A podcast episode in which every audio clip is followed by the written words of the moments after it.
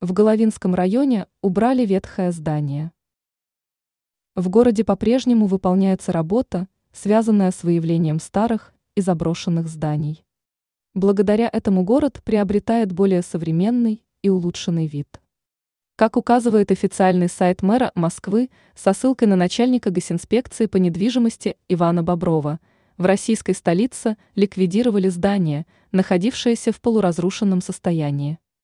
Данный объект находился на территории Головинского района по адресу Кронштадтский бульвар, дом 35А, строение 9.